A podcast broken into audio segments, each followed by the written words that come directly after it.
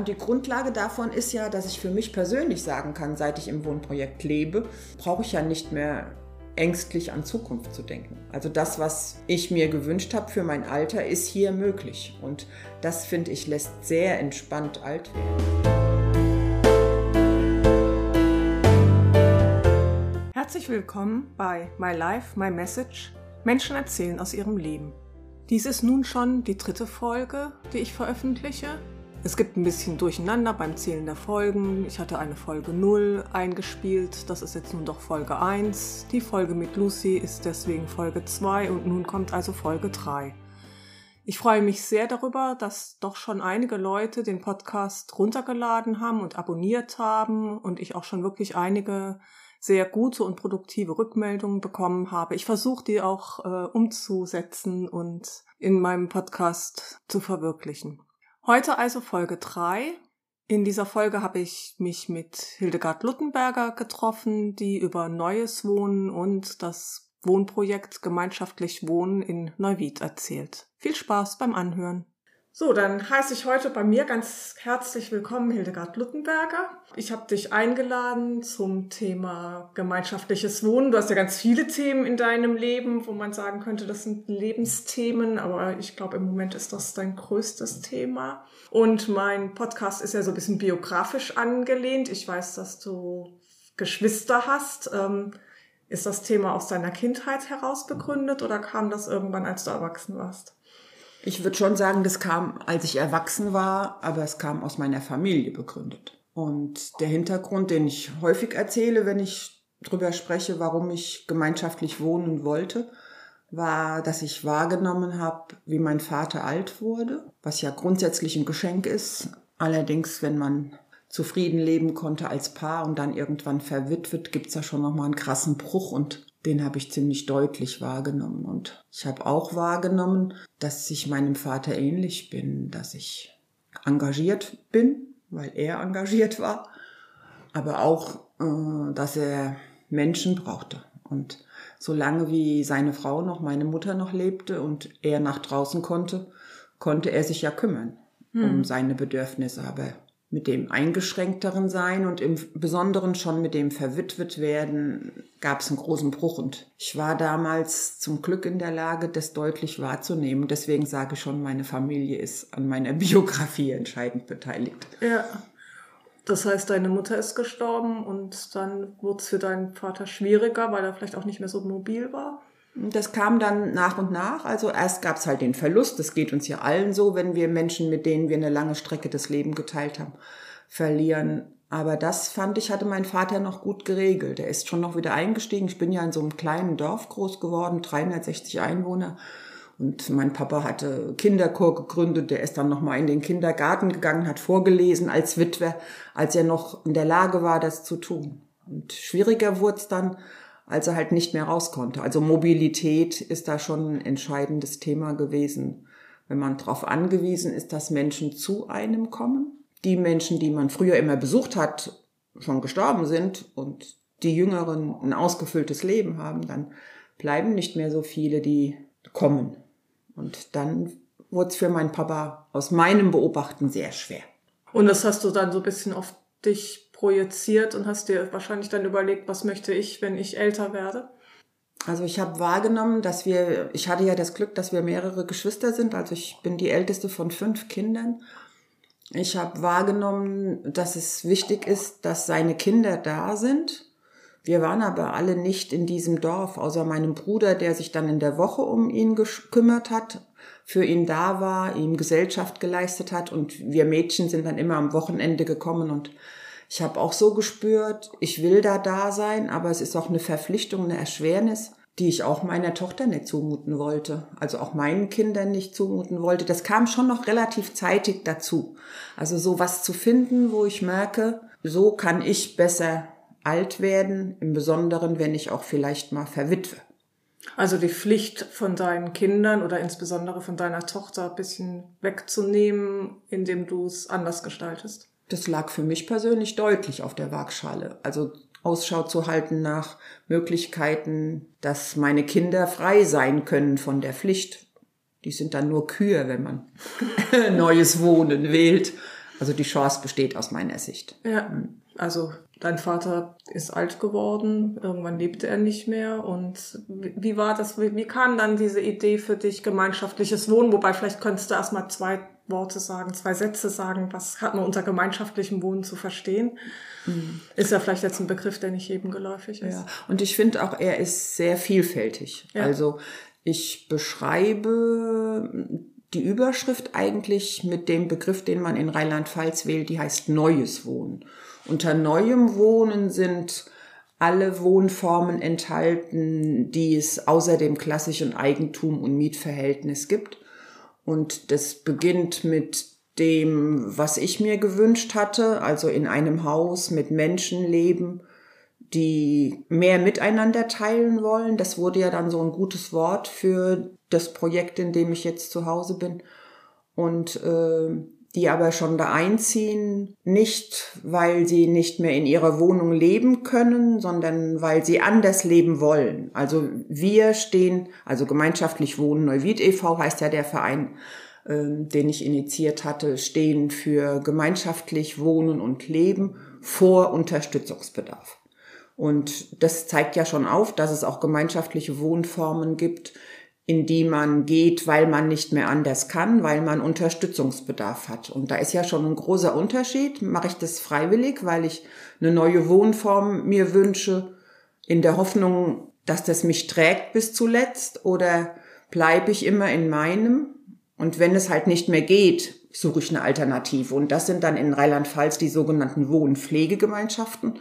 Was ja jeder auch kennt, ist, sind so die Angebote von betreutem Wohnen, die aus meiner Sichtweise nicht unbedingt zu neuem Wohnen gehören oder dann die stationäre Unterbringung. Und ich glaube schon, wir brauchen alles. Aber der Begriff, unter dem gemeinschaftlich Wohnen möglich ist, der ist ganz vielfältig. Und deswegen ist die Überschrift für mich Neues Wohnen. Neues Wohnen, okay. Also wann kam das dann in dein Leben so konkret, dass du der Sache an den Haken gegangen bist und gedacht hast, damit möchte ich mich jetzt wirklich weiter beschäftigen, näher beschäftigen, bis hin zu, das soll eine Lebensform für mich werden? Hm. Ja, das ist ein sehr interessanter Aspekt, den ich immer auch mit diesem Land verbinde. Ich war neugierig und habe 55-jährig schon eine Zeitschrift gelesen, die für Senioren rausgegeben wird. Das fand ich auch schon besonders, zeigte auch schon so meine Offenheit, Zukunft zu denken. Und in diesem Magazin war eine Ankündigung, dass man an einem Wochenende in Mainz sich mit Wohnkonzepten der Zukunft beschäftigen könnte. Das war ein Angebot, was das Land Rheinland-Pfalz finanziell gefördert hat. Und das war, fand ich, auch ein ziemlich entscheidender Aspekt. Ich hätte nämlich keine 150 D-Mark ausgegeben oder 150 Euro ausgegeben für so eine offene Frage. Aber ein 40, ich glaube Euro waren es 2007, da hatten wir schon Euros. Ne? Ja. Also ein 40, ein 40 Euro Angebot ähm, fand ich schon sehr verführerisch und ich wusste es danach. Zwei Tage in Mainz, Auseinandersetzung mit Menschen, die auch über Wohnkonzepte der Zukunft nachgedacht haben und also aus meinem Erleben her perfekt äh, gemanagt, angeleitet, begleitet von Berit Herger, die damals so eine Beratungsstelle im Land inne hatte, um Menschen über neues Wohnen zu informieren. Da habe ich Vielfalt wahrgenommen und gewusst, was geht und was ich will. Das heißt, du wusstest dann schon direkt, so möchte ich leben? Ich will alles dafür tun, dass das möglich wird, weil ich den Eindruck hatte, das ist die Antwort auf die Fragen, die mein Papa mir nicht beantworten konnte. Eine Variante, die Vereinsamung deutlichst reduziert, die nicht mehr mobil sein abmindert, weil natürlich neues Wohnen nur in barrierefreien Räumen stattfinden kann und dadurch ja die Option besteht, da leben zu können. Also eine Erschwernis, die mein Vater hatte, dass er nicht mehr raus konnte, weil da Stufen waren, weil da Hügel waren. Ja, das fand ich sehr reizvoll. Was ist für dich, was heißt für dich einsam sein? Also es gibt ja Menschen, die gute Alleinzeit haben können und davon vielleicht auch eine ganze Menge brauchen und die sich deswegen auch gar nicht vorstellen können, mit anderen Leuten irgendwie großartig ihr Leben zu teilen. Bis hin zu Menschen, die eigentlich immer am liebsten jemanden mit in der Wohnung hätten. Was ist für dich so, weil du gerade so sagtest, nicht einsam sein? Also ich glaube, dass bei mir das mit dem Einsamsein heißt, dass selbst wenn ich Kontakt will, die Umstände so sind, dass sie mir nicht möglich werden und ich dann genötigt werde, mit mir alleine zu sein. Also ich bin ja gerne mit mir alleine. Wenn das Leben ziemlich voll ist, bin ich froh, dass jetzt gerade mal wieder nichts ist. Und äh, deswegen ist es für mich, glaube ich, dieses gehindert werden am Kontakt aufnehmen auf den persönlichen Weg. Also klar kann man dann auch immer noch telefonieren oder so, aber wenn ich nicht mehr irgendwo hingehen kann, um mich zu treffen, dann stelle ich mir vor, ich bin ja noch nicht geübt in diesem Thema, äh, dass ich mich dann einsam fühlen würde. Also das heißt, Einsamkeit ist, kann in Ordnung sein, wenn sie selbst gewählt ist, aber wenn man Kontakt haben möchte und dann nicht die Möglichkeit hat, persönlich Menschen zu treffen, das ist so für dich die Vorstellung, wo du denkst, das möchte ich nicht.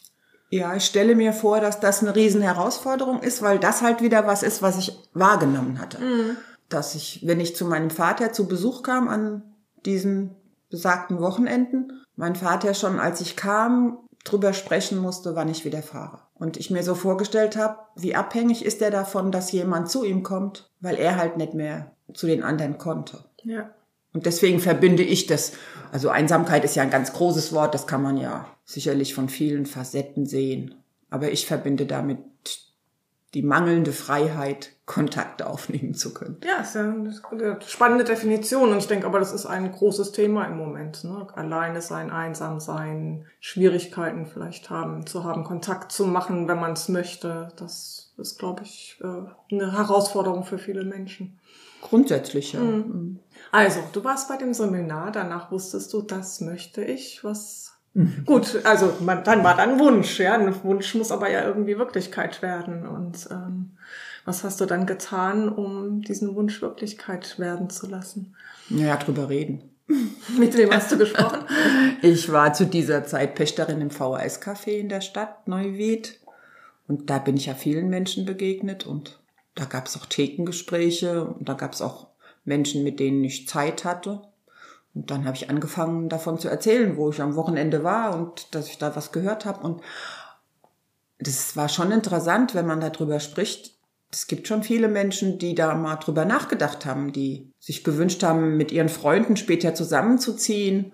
Die verrücktesten Geschichten halt. Und hier ging es ja jetzt drum, dass da kommt wieder mein Vater ins Spiel. Also ich wusste, wenn ich nur warte, dann wird sich das nicht ergeben. Und als wir zu dritt waren, drei Frauen, die mir ähnelten, haben wir gesagt, jetzt müssen wir das irgendwie versuchen, in eine Bahn zu lenken. Mhm. Und ich finde halt, wenn man nicht alleine ist, sondern schon zu dritt ist, hat man schon einen Fundus und traut sich eher. Und wir hatten dann Glück in dieser Stadt. Da war eine Volkshochschule, die offen war. Da gab es eine Familienbildungsstätte mit dem Mehrgenerationenhaus, die offen war. Und das waren beide, beides Orte, an denen ich ja auch schon zu Hause war. Also ich habe ja auch schon vorher sehr bewusst in dieser Stadt gelebt und konnte dann an diesen Stellen zusammen mit den anderen beiden nachfragen. Es wäre aber eigentlich an dem Punkt auch einfach, relativ einfach vielleicht gewesen zu sagen, ach, jetzt sind wir zu dritt, wir suchen uns was und ziehen zusammen. Das wusste ich, glaube ich, da schon, dass drei mir zu wenig wären, weil ich einfach denke, wenn die Gruppe, mit der man gemeinschaftlich lebt, sehr klein ist, sehr schnell jemand am Rand steht, mhm. Ähm, die Nachhaltigkeit schwerer herzustellen ist. Also das ist ja, wenn ich ein Paar erlebe, ist mir ja schon klar, einer von den beiden wird mal alleine sein. Und das, da hat sicherlich auch das Wissen schon geholfen, was bei dem Seminar Wohnkonzepte der Zukunft äh, deutlich gemacht wurde. Da hat man ja schon in Deutschland geschaut gehabt und Beispiele gesehen, wie andere Wohnprojekte realisiert wurden. Ja, es war völlig klar, zu dritt geht's los, aber das ist noch lange nicht das Ziel erreicht. Und hattet ihr eine Vorstellung dann schon, wie viele Menschen es braucht, um ein gutes Wohnprojekt auf die Beine zu stellen? Nein, wir mussten erst mal gucken, finden wir noch welche. Mhm. Und das, dafür waren halt diese beiden Orte äh, hilfreich, weil wir das Glück hatten, dass da Frauen, das ist auch interessant, finde ich, also zwei Frauen in der Leitung waren, die gesagt haben, das ist ein spannendes Thema, auch gesellschaftlich, das, da machen wir die Tür für auf. Und dann haben wir in der Volkshochschule sind wir gestartet mit einer Veranstaltungsreihe. Also wir hatten dann ja auch Unterstützung, obwohl wir nichts waren. Also wir waren einfach nur drei Frauen. Da komme ich ja dann später auch nochmal dazu, dass dann irgendwann ein Punkt kommt, wo man erkennt, man muss in Strukturen. Aber am mhm. Anfang war das zum Glück nicht nötig. Und dann konnten wir an der Volkshochschule, also die Volkshochschule hat Angebote gemacht über neue Wohnformen. Wir konnten zuarbeiten, die Referenten auswählen und an dem Tag, an den Tagen, an den Abenden Präsenz zeigen, dass man gesehen hat, wer steht dann dahinter. Und die waren gut besucht, die Veranstaltungen? Die waren besucht, gut besucht, auch weil das ist ja der Unterschied, wenn man in ein Seminar geht, da muss man ja nichts von sich sagen, da ist man ja eher derjenige, der nur zuhört. Und dann ist ja die Offenheit dahin zu gehen oder die Schwelle dahin zu gehen niedriger, als wenn ich zu einem Workshop gehe, der ja. schon das Wort in sich trägt, dass ich mich daran beteiligen werde. Und ähm, jetzt, wenn man das jetzt so von Fortschritt her, vom Entwickeln her sieht, kann man sagen, wir waren dann nachher zu zehnt, mhm. die dann wieder zu den regelmäßigen Treffen kamen, die wir unter uns organisierte. Okay. Und ähm, dann begann eigentlich der Prozess des drüber Nachdenkens, was wollen wir dann konkreter? Also drei Menschen machen Veranstaltungen und nach diesen Veranstaltungen sind aus den drei zehn geworden. Genau. Schön. Mhm. Ja. Zehn ist ja auch schon eine Menge. Hätte man jetzt auch sagen können, wir zehn suchen uns was und ziehen zusammen. Mhm. Also bei den zehn war es dann so, dass die miterleben mussten, dass wir so auf Dauer nicht ans Ziel kommen, weil man dann auch schon durch diese Kontakte, die im Besonderen ich gepflegt hatte, so beim über den Tellerrand schauen, wie ich immer so sag.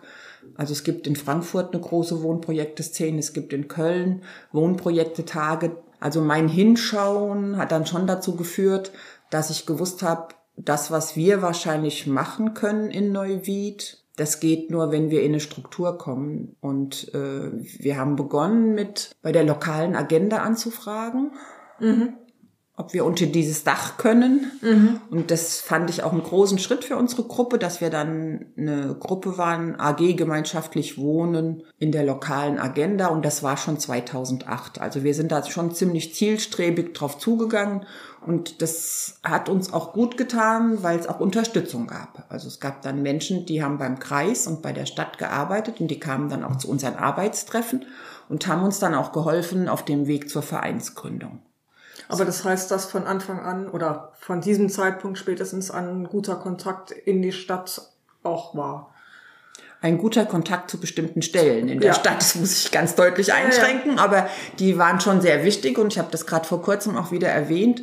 Auf dem Weg zur Vereinsgründung, da waren wir ja völlig ungeübt. Ich wusste nur irgendwann, also wir müssen in eine Rechtsform kommen und dazu braucht's, wenn man, das haben wir dann auch erfahren, wir haben alle kein Kapital.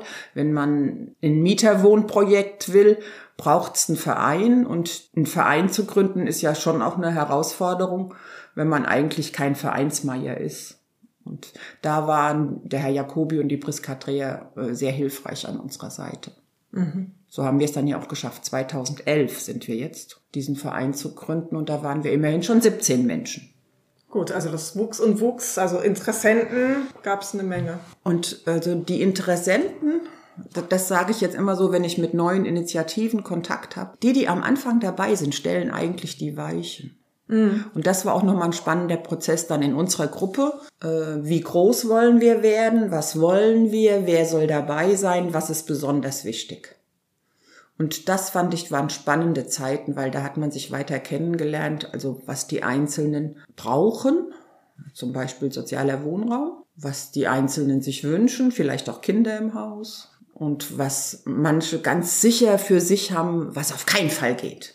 Also das halt einfach so klar zu kriegen und dann muss man sich halt auf eine bestimmte Form einigen. Da hatten wir einen Kontakt mit jemandem äh, aus Nordrhein-Westfalen. Der Herr Köpsel hat da mit uns mal Zeit verbracht und wir haben uns dann festgelegt. Dann hatten wir entschieden, wir stehen für 18 Wohneinheiten, für sozialen Wohnungsbau und deswegen für 50 plus, nicht für generationsverbindend, weil wir ja halt einen Investor brauchten, der baut für uns und wir dann nicht zu utopisch vorangehen wollten, weil Also ich hatte schon vor, das Ziel zu erreichen. Mhm. Und sind denn da in diesem Entscheidungsprozess, weil das sind ja schon große Entscheidungen, ne? ähm, sind da auch Menschen wieder abhanden gekommen, weil die gesagt haben, wir möchten unbedingt mit Kindern zum Beispiel zusammen mhm. oder mit jungen Familien auch leben oder wir möchten auf jeden Fall Eigentum haben. Ähm, sind da Menschen abhanden gekommen? Ich kann, ich kann mich nicht erinnern, ob da welche abhanden gekommen sind. Ich würde dann eher sagen, die kamen nicht öfter, aber die sind auch nicht alle so auf dem Schirm. Ähm, sehr wohl weiß ich von einer, die jetzt ja mit uns gemeinschaftlich wohnt, dass es für sie schon ein Verlust war, sich von dem, der Vision zu verabschieden, dass sie mit Kindern in einem Haus wohnt. Aber wenn man eine Zeit lang auf dem Weg ist gemeinsam, dann merkt man, dass es Kompromisse braucht. Und wenn man dann merkt, es ist ja sowieso schon schwer und die Gruppe will aus wirklich gut durchdachten Gründen nicht noch ein größeres Wohnprojekt realisieren, in dem dann auch noch Familien leben könnten, dann hat man trotzdem noch genug und bleibt dann mhm. dabei. Also so würde ich es eher beschreiben. So also Kompromisse finden, das ist ja auch sicherlich was, was man dann auch beim Zusammenleben weiterhin braucht. Also schon mal ein gutes Übelfeld vorweg. Ja, würde ich auch so sagen. Mhm. Ja. Gut, wie ging's weiter? Also wir haben dann 2011 den Verein gegründet und dann haben wir in dieser Stadt ganz viel gebackert, um wahrgenommen werden. Und das sind so Zeiten, an die erinnere ich mich nicht so gerne, weil sie waren schmerzlich und schwer. So das Gefühl zu haben, man versteht nicht, was für Nutzen das für alle hat, wenn man neues Wohnen in einer Stadt realisiert. Also klar, wir konnten es ja nicht selber realisieren. Also wir haben einen Investor gebraucht.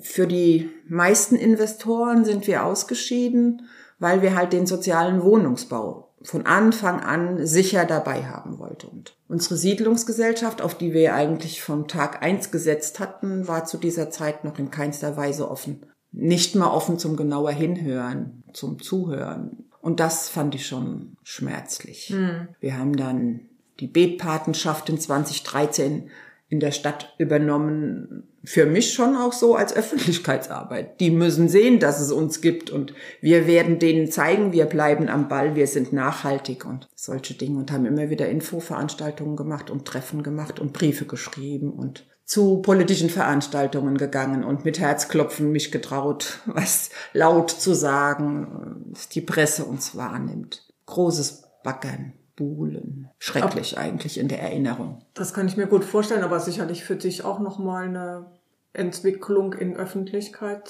vielleicht. Weiß nicht, ob du das vorher auch schon so gemacht hast, so auf großen Veranstaltungen Dinge präsentiert hast. Warst du das schon gewohnt oder war das auch nochmal ein neues Übefeld für dich? Nee, es war kein neues Übe Übefeld, es war nur ein neues Thema. Mhm. Also ich bin ja in der Selbsthilfe, sag ich jetzt mal so mit meinen Worten, Frau geworden, mutig geworden, selbstbewusst geworden. Deswegen hatte ich auch keine Angst davor, ein neues Thema anzupacken, weil ich hatte schon geübt, wie, wie Chancen bestehen. Mhm. Deswegen, äh, das war weniger. Interessant in meiner Biografie fand ich halt, dass ich mich erst mit Darmerkrankungen beschäftigt haben, die ja schon so eher ein Randthema sind, dann mit Bestattungskultur, was ja auch nicht so sehr geliebt ist, weil es ja ein schwieriges Thema ist und dann habe ich halt das neue Wohnen in dieser Stadt voranbringen wollen und da war ich überrascht, dass ein eigentlich weniger schweres Thema trotzdem so schwer unterzubringen ist. Ja. Aber klar, wir wollten ja auch was. Also mhm. Also wir waren darauf angewiesen, dass zum Beispiel diese gemeindliche Siedlungsgesellschaft sich mit uns auseinandersetzt. Und na, letztendlich hat's ja geklappt. Aber dazwischen gab's noch ein paar Schritte. Also hattet ihr dann Angebote irgendwie? Gab's da Lichtblicke? Hm. Ähm, niederschmetternde Nachrichten? Habt ihr vielleicht zwischendurch fast aufgegeben? Hm. Also das ist eine Qualität gewesen, die mich auch gestärkt hat im Weitergehen dass wir schon auch Lichtblicke hatten und Träume hatten und Gespräche hatten mit potenziellen privaten Investoren und diese Träume dann geplatzt sind, das ist ja auch wegzustecken. Also wenn du das Gefühl hast, ah, da könnte es vielleicht werden und es gibt sogar Kontakte und man spricht zusammen und da, da zeigt dir schon mal jemand, wie diese Fläche gestaltet werden könnte, auf der ein Wohnprojekt theoretisch möglich werden könnte das haben wir alle zusammen dann schon geschafft. Da waren wir ja Verein, hatten regelmäßige hm, Treffen, haben dann auch angefangen, uns äh, unter einem Dach zu treffen, sind also einmal im Jahr in eine Jugendherberge und ein Selbstversorgerhaus gefahren.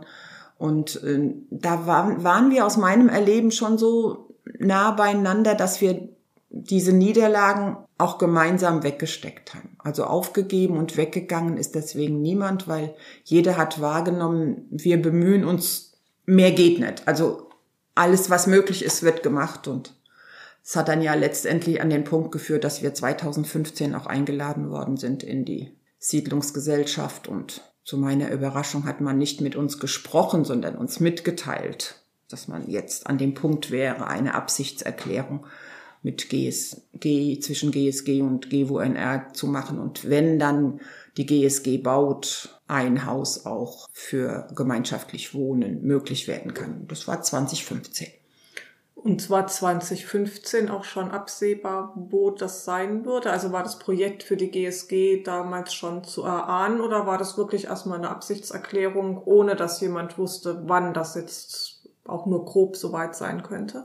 Nein, der, der Ort, an, den, an dem ich ja jetzt lebe, also im Zeppelinhof, das war die Fläche, die als nächstes von der gemeindlichen Siedlungsgesellschaft bebaut werden würde. Und es war klar, da wird es sein. Mhm. Also das war halt nur eine Frage der Zeit, wann ist es soweit, dass Startschuss gelegt wird. Also das heißt, das war dann ein Riesenschritt für ja. euch dann eigentlich. Also ne? das war ein Riesenschritt und gleichzeitig sage ich für mich persönlich, so richtig fest auf dem Boden gestanden hat es dann in 2017, als es dann auch einen Kooperationsvertrag zwischen diesen beiden Organisationen gab. Mhm. Das ist, ähm, sind so Struktursachen, die erlebt, denke ich mir, jede Initiative bisschen verschieden, aber also ich hatte schon auch damals unter dem Wort Absichtserklärung viel gegoogelt. Ich wusste schon, das hat eigentlich was, wo man nicht mehr so gut rückwärts kann. Ist trotzdem nochmal anders, wenn man dann einen Kooperationsvertrag unterschreibt. Der Vorteil war halt durch die Tatsache, dass die, diese Siedlungsgesellschaft diese Absichtserklärung mit uns äh, hatte, äh, dass sie offener wurde in dem, was ist geplant. Also ich weiß noch gut, wie wir nach dem Stadtratsbeschluss des Bebauungsplans dieser jetzigen Fläche dann die Grundrisse sehen durften. Das war schon ein besonderer Abend. Mm, Gibt es auch auf unserer Homepage Foto von, wo wir da stehen und das angucken dürfen. Und dann sind wir anschließend in eine Gastronomie gegangen. Da hatten wir ja noch keinen Ort, wo wir uns hätten alle treffen können und haben die Grundrisse angeschaut und angefangen, drüber nachzudenken, wie könnten diese Wohnungen aussehen, die vorher nur Häuser waren, Hüllen waren. Hattet ihr da noch Einflussmöglichkeiten auf die Grundrisse oder habt ihr die präsentiert gekriegt und so war das dann? Also eher letzteres, wobei ich nicht sagen würde, es gab gar keine Einflussnahme. Aber klar, so ein Unternehmen hat ja einen Plan und ich glaube schon, an manchen Stellen nimmt man die Spuren wahr, wo wir nachgefragt haben, mm, mm. wo wir Bewusstsein geschaffen haben für Grundrisse von Wohnungen. Also wenn ich ja sage, wir wollten sozialen Wohnungsbau und wir wollten nicht nur Frauen, sondern ein Wohnprojekt, in dem auch Männer und Paare leben können, dann ist ja klar, dass in solchen Häusern auch Wohnraum sein muss für Paare. Mhm. Und wenn da zu viele Wohnungen sind, die nur für Singles möglich sind, also das ist zum Beispiel für mich ein Punkt, wo ich schon glaube, da haben wir zu Bewusstseinsschaffen beigetragen.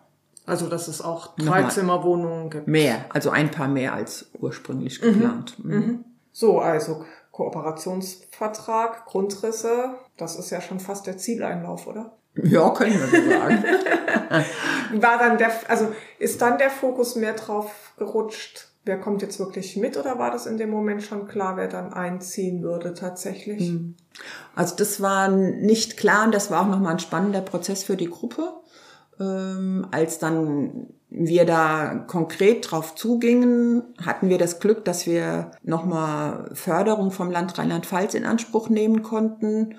Eine Anschubfinanzierung für Wohnprojekte, die alle in diesem Thema neuem Wohnen verpasst sind, wo ich sagen kann, ich habe die schon auch mitgestaltet. Also ich war damals sehr vernetzt mit äh, einer Wohnprojektinitiative in Bad Neuenahr-Ahrweiler und in Koblenz. Wir waren zusammen in Mainz im Ministerium und haben gesagt, das ist ja irgendwie nicht fair, dass die Genossenschaften gefördert werden und die Mieterwohnprojekte nicht. Und wir waren dann mit La Compostela zusammen auch die ersten Wohnprojekte, die von dieser neu geschaffenen Anschubförderung profitiert haben. Und dann konnten wir halt mit einer Mediatorin zusammen äh, sprechen, um zu verhindern, dass die Idee, die ja unbestreitbar wertvoll für diese Stadt war, einen schlechten Ruf bekommt, weil sich die Gruppe dann nicht einigen kann über die Wohnungen, die, wie die verteilt werden mhm. oder so. Aber schicksalhaft ist das gar nicht eingetreten. Also wir hatten nicht die Problematik, dass wir uns um Wohnungen streiten mussten. Äh, es war dann trotzdem spannend, dass manche Nein gesagt haben zum Einzug, von denen ich gedacht habe, klar gehören die dazu. Hm. Und das ist ja dann auch der spannende Punkt, finde ich, wenn man dann sich auf den Weg macht und dann sagt, man will in diesem Haus, in diese Wohnung und in unserem Fall dann ja auch einen Mietvertrag abschließt. Ja.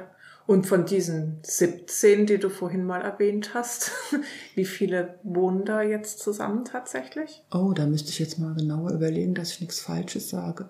Ich denke, 14 sind bestimmt geblieben, aber da würde ich jetzt keine Gewähr für geben. Aber das ist ja eine ja, große war schon eine große Gruppe. Und wenn ihr alle dabei geblieben wären, hätte es ja auch andere Herausforderungen gegeben in dem Prozess, wobei wir jetzt so im Nachhinein sagen können, das hat sich dann ja wirklich auch mit dieser Siedlungsgesellschaft unendlich gut entwickelt. Also als sie mal wahrgenommen haben, wer wir sind und was wir wollen, äh, war das immer noch eine Herausforderung für die GSG, äh, jetzt mit einem Verein Gespräche zu führen. Das ist ja nicht ihr geübtes Feld. Mhm. Aber da ist uns viel entgegengekommen äh, worden auch. Das sind die schöneren Geschichten, sage ich jetzt. Also aus nicht wahrgenommen werden und Ablehnung ist eine gute Zusammenarbeit ja. geworden, kann man das so sagen? Ja, unbedingt. Also würde ich ohne Abstriche so unterstreichen. Mhm. So, dann ist gebaut worden, diese Grundrisse, die Wohnungen waren verteilt. Ähm, wie muss ich mir das jetzt vorstellen? Wie ist das? Also das ist ein Haus in dem jede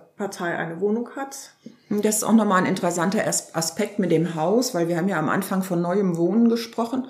Und bei dem gemeinschaftlichen Wohnen vor Unterstützungsbedarf, wie wir es dann so im nördlichen Rheinland-Pfalz genannt haben, ähm, ist es ja so, dass man alle abgeschlossene Wohneinheiten hat. Das unterscheidet uns ja auch von der WG diesen Modellen, die es früher so gab, wo jeder nur ein Zimmer hat.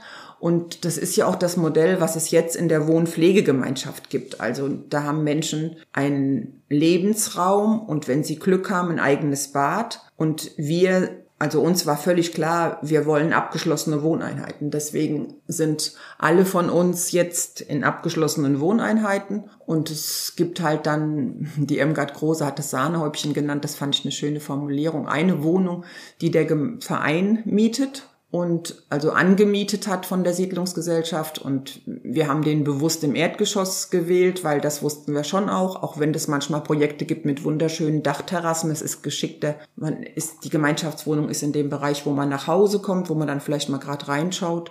Ich hatte mir immer so gewünscht, man kann da reingucken, also da wäre eine offenere Bauweise möglich gewesen, was halt dieses Haus nicht hergegeben hat. Jeder, der einziehen wollte, musste sich auch darüber im Klaren sein, dass eine Gemeinschaftswohnung bezahlt werden muss. Und da gab es dann auch bei irgendeinem dieser äh, unter einem Dach äh, Wochenenden eine Entscheidung, eine Summe festzulegen, was muss jeder zahlen, damit diese Wohnung eingerichtet werden kann.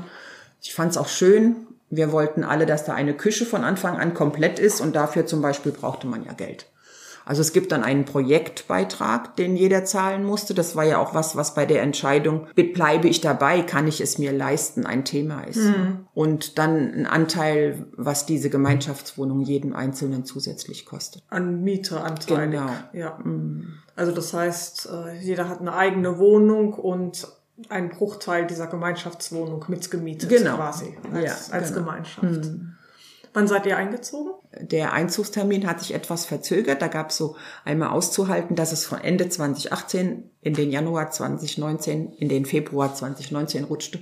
Aber da sind dann auch ganz viele gleichzeitig eingezogen. Es war turbulente Zeit. So, und um das jetzt nochmal zu würdigen, Wann war dieses Seminar, bei dem du warst? Ich war in 2007. 2007 bis 2019, da hat es aber einen langen Atem gebraucht. Oder oh, ist dir das schwer gefallen oder war das irgendwie so, dass das eine Zeit war, die dann doch so angefüllt war mit Schritten, dass es für dich nicht schwer war, das durchzuhalten?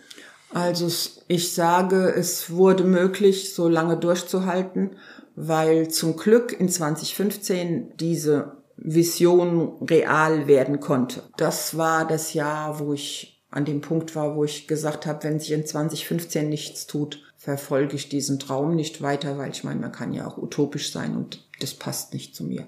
Aber dann kam ja diese Absichtserklärung.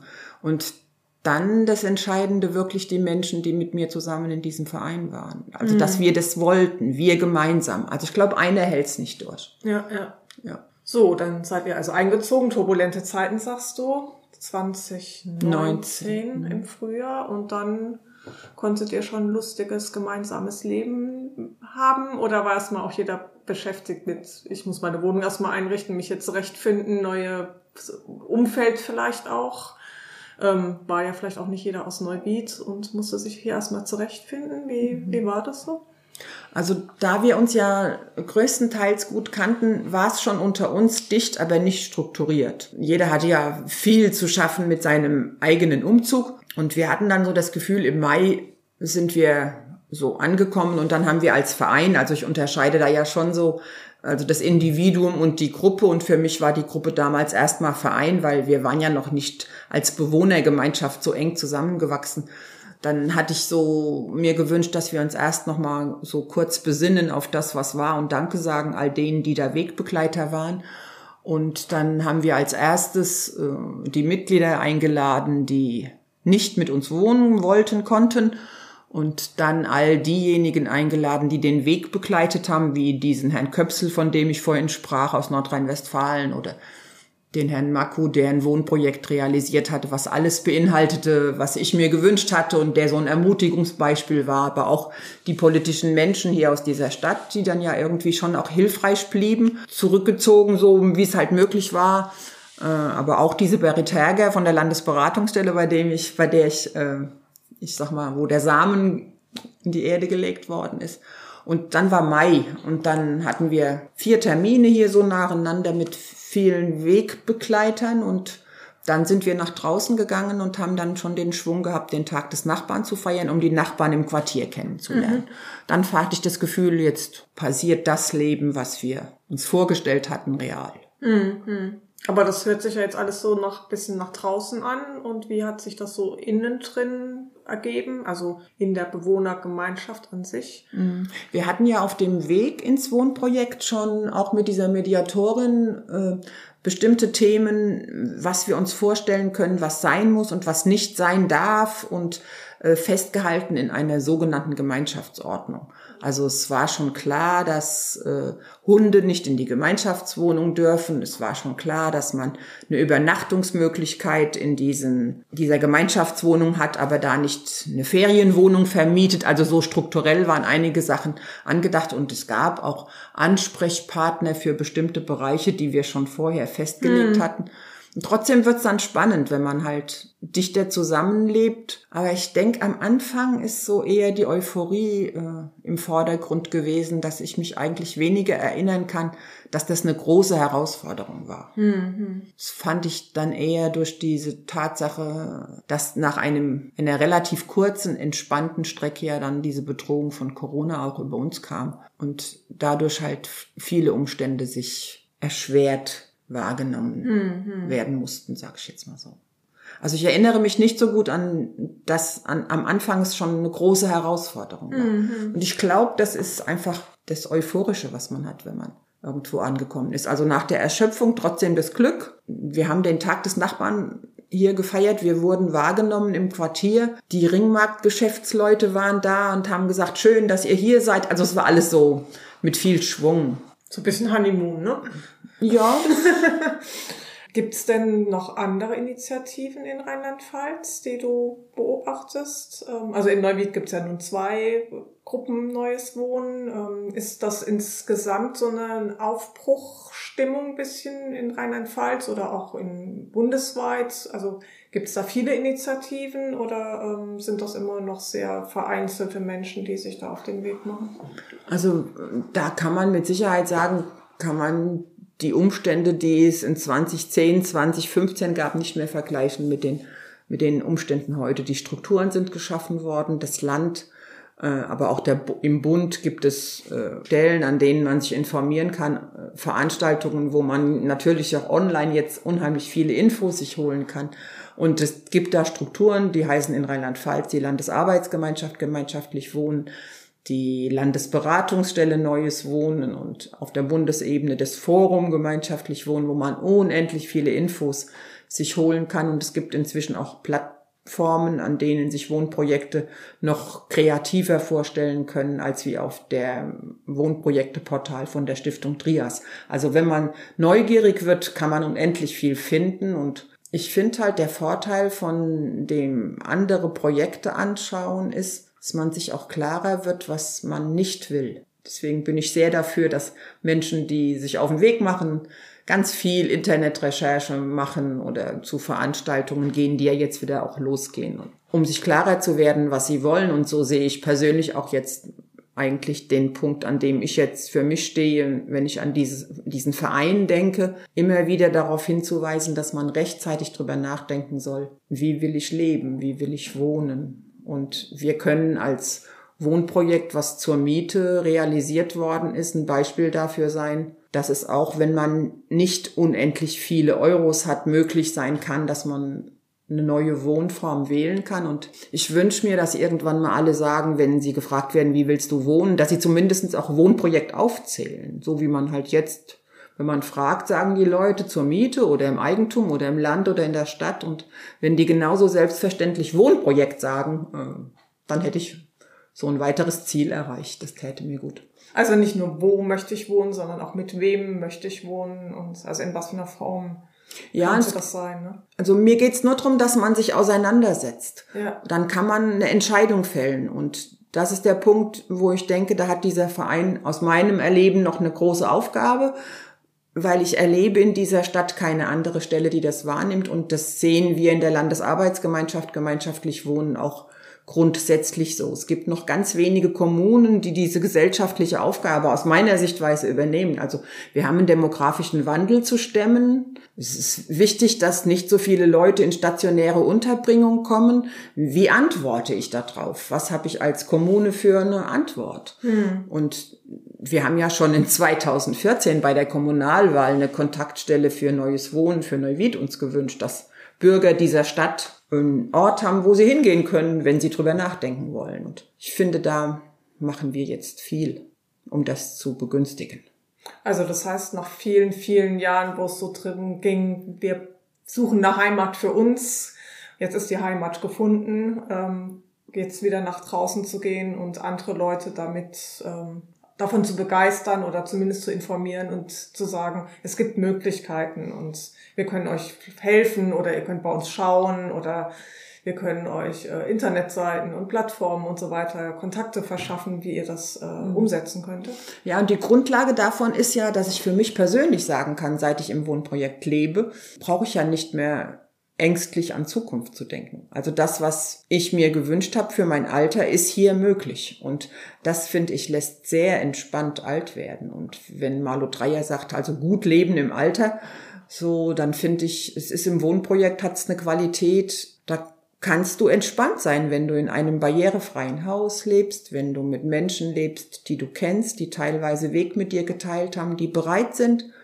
Und das merken wir ja schon auch. Also wenn irgendjemand Unterstützung braucht. Also bei uns braucht noch keiner Pflege, aber wenn irgendjemand irgendeine Hilfe braucht, ist das eigentlich das Leichteste von allem. Die bekommt er. Das Schwierigere ist, fragt er auch. und das ist sowas, wo ich für mich persönlich sage, ich finde, wir müssen üben, um Hilfe zu bitten. Und das ist schon für viele Menschen schwer. Und es ist ganz klar, wenn man in einem Wohnprojekt lebt, ist da nicht der Himmel, sondern da muss man sich drum kümmern, dass es gute Zeit wird. Also es braucht Auseinandersetzung. Und ich finde, es gibt so eine schöne Formulierung, die heißt sich auseinandersetzen, um sich wieder zusammenzusetzen. Und da haben wir noch Übbedarf. Äh, das finde ich auch nichts Schlimmes. Das ist keine Katastrophe, aber eine Herausforderung ist es schon, wenn man mit einer Gruppe gemeinschaftlich wohnen und leben will. Aber so bist du schon für dich so am Ziel ein Stück angekommen. Also hundertprozentig. Und ich finde, mir vorzustellen, dass ich in diesem Haus verwitwen könnte. Also ich lebe ja hier mit meinem Mann. Ähm, das ist doch überhaupt nicht vergleichbar mit dem, was meinem Vater passiert ist, als er verwitwete in seiner Wohnung und er hat noch in einem Dorf gelebt, wo man ja eigentlich sagt, da kümmert man sich noch, da schaut man miteinander. Das ist absolut richtig, ich habe nicht einen Moment Zweifel. Und das heißt, auch auf diese Situation kannst du was die Vereinsamung oder die drohende Vereinsamung äh, angeht, kannst du ruhig hingucken.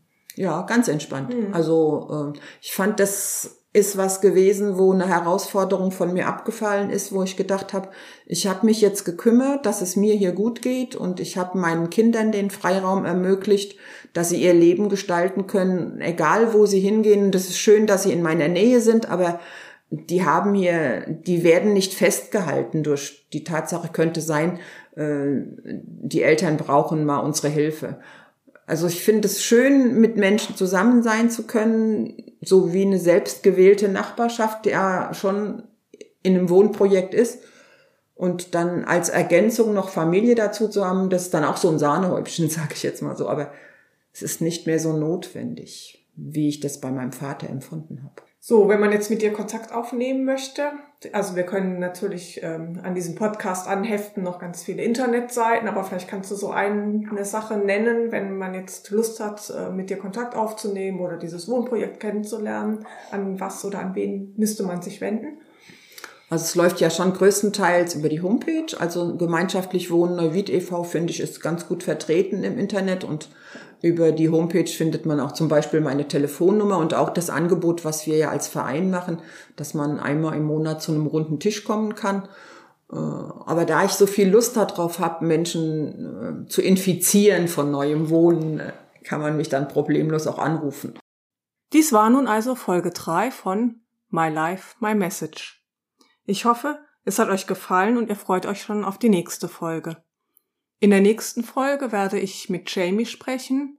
Wir werden uns über Queer sein und queere Bildungsarbeit unterhalten. Gerne könnt ihr mir Rückmeldung über diese Folge geben. Das geht weiterhin per Mail über My Life, My Message als ein Wort geschrieben at web.de. Ihr könnt aber auch unten in den Kommentaren reinschreiben. Ich freue mich über jegliche Rückmeldung, die ich bekomme. Bis bald, eure Martina.